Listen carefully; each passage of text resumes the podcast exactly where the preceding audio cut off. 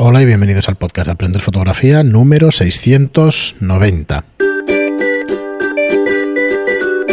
Hola, soy Fran Valverde y como siempre me acompaña Pera la Regular. Hola, ¿qué tal? Muy buenas, Pera. Bueno, pues ya estamos aquí, un episodio más y como siempre, antes de empezar con el contenido del programa, recordaros que tenéis estudiolightroom.es y aprenderfotografía.online para apuntaros a nuestros cursos de fotografía, que es la manera más fácil y más rápida, Perdón. más fácil y más rápida para proponeros pues pues eso, aprender fotografía. Y llevamos unos cuantos programas haciendo conceptos básicos, aclarando conceptos básicos, porque hemos notado un repunte de, oyentes eh, pues más aficionados a la fotografía y que llevan menos tiempo con nosotros escuchándonos y pensamos que es una buena idea pues hacer un repaso a estos conceptos. Y siempre viene bien la verdad escucharlos y volver a repasarlos. Y en esta ocasión vamos a hablar de el ISO. El ISO y la madre que lo parió. me lo proponía de, de- De título, de título, pero título. ya es demasiado que igual Bueno. hubiera sido de los más descargados ¿eh? Seguramente, si, si hablamos de, de eso en, ese, en esos términos, polémica seguro. A ver, eh, voy a intentar aclarar algunas cosas que, porque es una duda muy recurrente en, el- en los grupos. En, en nuestro grupo aparece muchas veces. Y luego, eh, bueno, aparece todo tipo de, de leyendas urbanas al respecto de, de esto del ISO, ¿no? Y a- al respecto de- de- del ruido, ¿no? Lo que no voy a hablar, no me voy a poner un técnico. Eso ya os lo adelanto. No voy a hablar del nivel ruido, ni respuesta a ruido, ni este tipo de cosas, porque no tiene ningún sentido. Lo importante es tener claro qué es y cómo nos afecta. O em, qué podemos sacar de bueno de todo esto, ¿no? A ver, en primer lugar, es muy fácil llegar a la simplificación, ¿eh? A más ruido, es, ay, perdón, a más ISO, más ruido. ¿m? ¿Esto es así siempre? No, depende de cómo sea eh, la escena. Si la escena tiene pocos tonos, no voy a ver el ruido. ¿Por qué? A ver, ¿por qué pasa esto? Porque cada vez que nosotros subimos el ISO, perdemos rango dinámico. Esto quiere decir que el contraste de nuestra escena se reduce. El que podemos captar, ¿eh? Hablamos de rango dinámico desde el sensor, pero la escena hablamos contraste. Es lo mismo, pero desde una visión diferente, ¿eh? O sea, cuando os digan contraste, en una escena es lo mismo que decir rango dinámico en un sensor, ¿eh? Una escena puede tener 10 pasos de contraste y un sensor puede captar 10 pasos de rango dinámico. ¿eh? El concepto es exactamente el mismo. Entonces, ¿Qué pasa cada vez que subimos el ISO? Pues lo que hacemos es reducir lo que puede captar nuestro sensor. ¿Y qué pasa cuando subimos el ISO? Pues a ver, lo voy a explicar muy a lo bestia. ¿eh? Lo que hacemos es que el sensor sea más sensible a la luz. Pero claro, nuestro sensor tiene un- una sensibilidad nativa. ¿Cómo consigue captar más luz? Pues incrementando la señal. Y esto, por eso se habla de señal ruido. ¿eh? ¿Y esto qué, significa? Pues mira, os pondré un ejemplo muy sencillo, muy fácil, ¿no? Eh, si cogéis un equipo de música y ponéis el volumen muy bajito, se oye muy bien, pero conforme lo vais subiendo cada vez se oye peor. Porque la señal ruido cada vez es mayor. El ruido que tiene la propia señal cada vez es más fuerte, más evidente. Y esto es lo que pasa con el ISO. Eh, Ahora veréis cámaras que suben el ISO una barbaridad. ¿m? ¿Esto qué quiere decir? Que están ampliando la señal muchísimo. ¿Y es aceptable? Bueno, si el resultado os convence, perfecto, pero que sepáis que vamos perdiendo rango dinámico. Y una cámara hicimos, además, hablamos en un programa de cuánto reducía el rango dinámico en una cámara muy vendida como es la 5 de Mark III. Y nos dábamos cuenta que eh, Un reducíamos un montón de pasos. ¿no? Entonces, si es una cámara que ya sopor- tiene, por ejemplo, 12 pasos de rango dinámico, nos dábamos cuenta que en un ISO 3600 eso ya eran 9. Y que Y si más nos bajo. íbamos, o más, Bueno, más bajo. que que más si nos íbamos más todavía era más bestia, ¿no? Y esto mm, es bueno o no? Hombre, no, no es bueno a priori. ¿eh? Nos hace ser mucho más buenos fotógrafos si queremos hacer buenas fotos con ISO alto. ¿eh? Es mucho más difícil.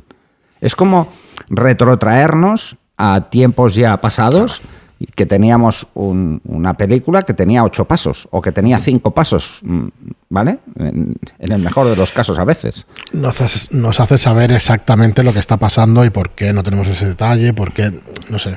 A ver, ¿por qué, por ejemplo, el ruido se ve más en las zonas oscuras que en las zonas claras? Esto es muy sencillo, ¿eh? Esto lo vais a pillar todos y por eso veréis que puedo hacer una foto a algo claro, con un ISO muy alto y que se vea perfecto, pero si hay cosas negras oscuras ya no se ve perfecto. ¿Y esto por qué es? Muy simple, porque nuestros sensores captan la luz de forma lineal. ¿Eso qué quiere decir? Que en la zona de sombras hay muchos menos tonos que en la zona de luces. Por eso eso de exponer a luces, eh, el derecheo, todos estos principios, porque la cantidad de tonos eh, es mucho menor. Igual tenemos en sombras 16 tonos.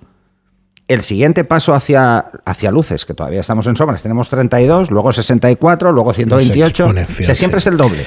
Y como siempre es el doble, tenemos mucha más información en luz. Mm, Por eso el ruido es muy visible en las fotografías que hagáis nocturnas. ¿Cuál es la solución? La solución es simple, ¿eh? pero claro, es contraria al por qué subimos el ISO. Subimos el ISO para captar más luz, que es lo mismo que darle más tiempo, o que es lo mismo que abrir un paso, ¿vale? Por ejemplo, ¿eh? Cada paso que subimos de ISO nos está diciendo que podríamos hacer lo mismo abriendo un paso el diafragma o reduciendo a la mitad el tiempo. ¿eh? Eh, o sea, hacerlo más lento. ¿eh? Reducir a la mitad no. En ese caso es que el tiempo eh, esté más tiempo expuesto. ¿eh? Vale, pero claro, subimos el ISO precisamente porque no tenemos diafragma o porque no queremos bajar la, obturación, no queremos da- darle más tiempo a la obturación. Entonces, claro, esta solución es un poco rara. Bueno, pues que sepáis que si subís el ISO es mucho mejor que tengáis ligeramente sobreexpuesta la foto que en la exposición perfecta, porque cuando recuperéis esa exposición restaréis tonos donde también hay ruido ¿eh? y se verá menos. Es un ejemplo muy tonto, ¿eh? Por eso todos los grandes defensores del derecheo, ya sabéis que yo soy defensor de exponer correctamente sin tener que tocar luego, pero por eso existen los defensores del derecheo que se utiliza muchísimo en paisaje. De hecho, fuera del paisaje, el derecheo, la aplicación es muy compleja y da más dolores de cabeza que otra cosa, ¿no? Que es intentar llevar al máximo nuestra escena a luces, para que luego en postproceso tiremos hacia atrás y reduzcamos el número de, tonos y el número de, y la cantidad de ruido que pueda tener. Pero claro, mm, es lo mismo hacerlo, por ejemplo, en una nocturna. Yo tengo un ISO alto y encima eh, digo, bueno, mm, tengo la otra opción de no subir el ISO, pero darle más tiempo. Bueno, es que aquí aparece otro concepto de ruido que no está asociado al ISO, sino que está asociado al calentamiento del sensor por estar mucho rato captando luz, que es el ISO térmico, ahí el ruido térmico. Entonces, ¿dónde está el equilibrio?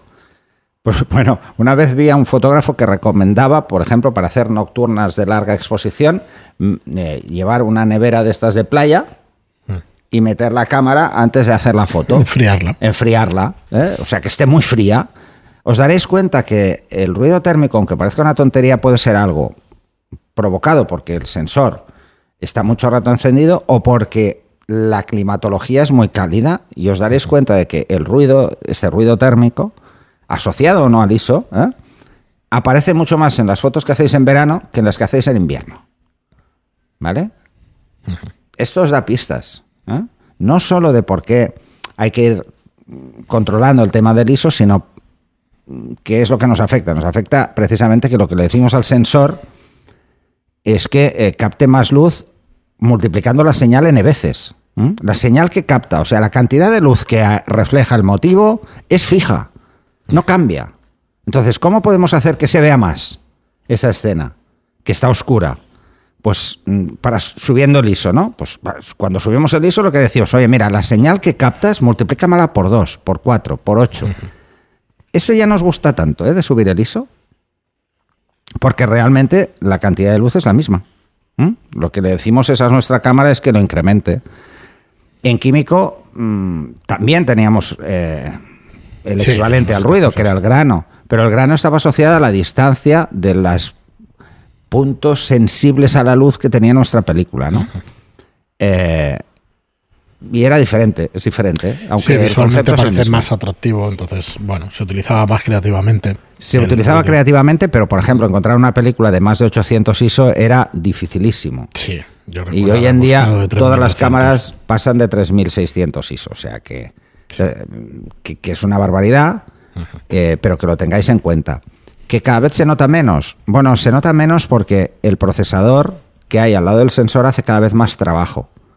Sí, pero no se ven grandes avances en rango dinámico No. o en pasos. Además, el ruido, por ejemplo, este ruido que veis de por el ISO, es un ruido que tiene un patrón, pero que es un patrón predecible. Y como es un patrón predecible, lo que hacen muchas cámaras es, cuando hacemos una foto eh, con un ISO alto, ellas obtienen primero una foto con un ISO estándar, con el ISO nativo, y luego la foto con el ISO, eh, aunque sea oscura, ¿eh? pensarlo, y luego con el ISO que hemos seleccionado, y lo que intentan es extrapolar y calcular dónde va a aparecer el ruido, y en función de dónde va a aparecer el ruido, intentar Claro. reducirlo. ¿Eh?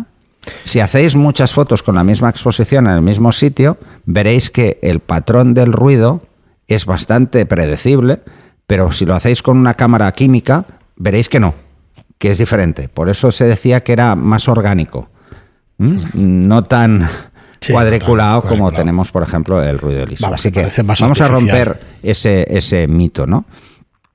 Eh, realmente lo importante, si no queremos tener un ruido excesivo, deberías, deberíamos trabajar con un ISO bajo, pero siempre recomendable. No hay situaciones en las que el ISO tenemos que subirlo, pero de forma moderada. Eh, no nos queda otra, tenemos que subir mucho el ISO, pues para eso está.